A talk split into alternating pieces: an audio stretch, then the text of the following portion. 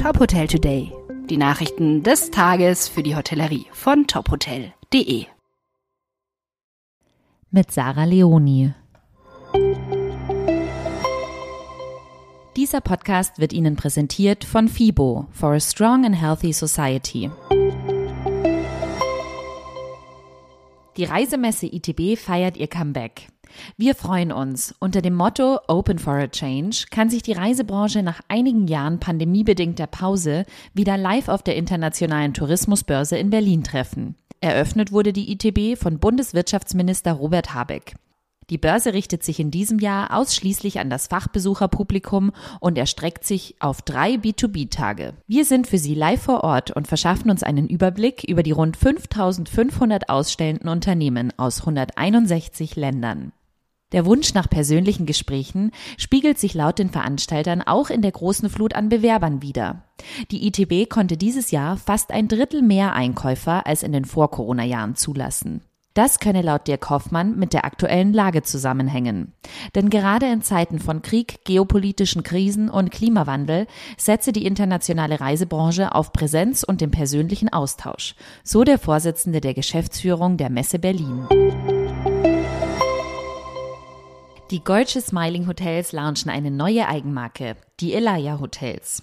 Dafür werden die Rilano Hotels and Resorts und die Art Hotel Anna in Zukunft gemeinsam unter der neu gelaunchten Goldsche Smiling Hotels Eigenmarke operieren. Der Name Elia ist griechisch, bedeutet Olivenbaum und steht für Größe, Erhabenheit, Frieden und Harmonie. Heiko Grote, CEO und Gesamtgeschäftsleitung Goldsche Smiling Hotels, hält fest, dass das Rebranding ein großer Schritt im Rahmen der Wachstumsstrategie sei. Man wolle Orte zum Wohlfühlen schaffen, über eine simple Übernachtung hinaus. In diesem Jahr stehen im Das Strandhotel in St. Peter-Ording an der Nordsee alle Zeichen auf Weiterentwicklung. Das Bestandshaus, das 2014 eröffnet wurde, wird um ein weiteres Gebäude mit 22 neuen Stuben, Lobby, Rezeption und Spa-Bereich ergänzt. Wie im ersten Haus, dem Strandhaus, wird auch das Interior des zweiten Gebäudes möglichst nachhaltig gestaltet.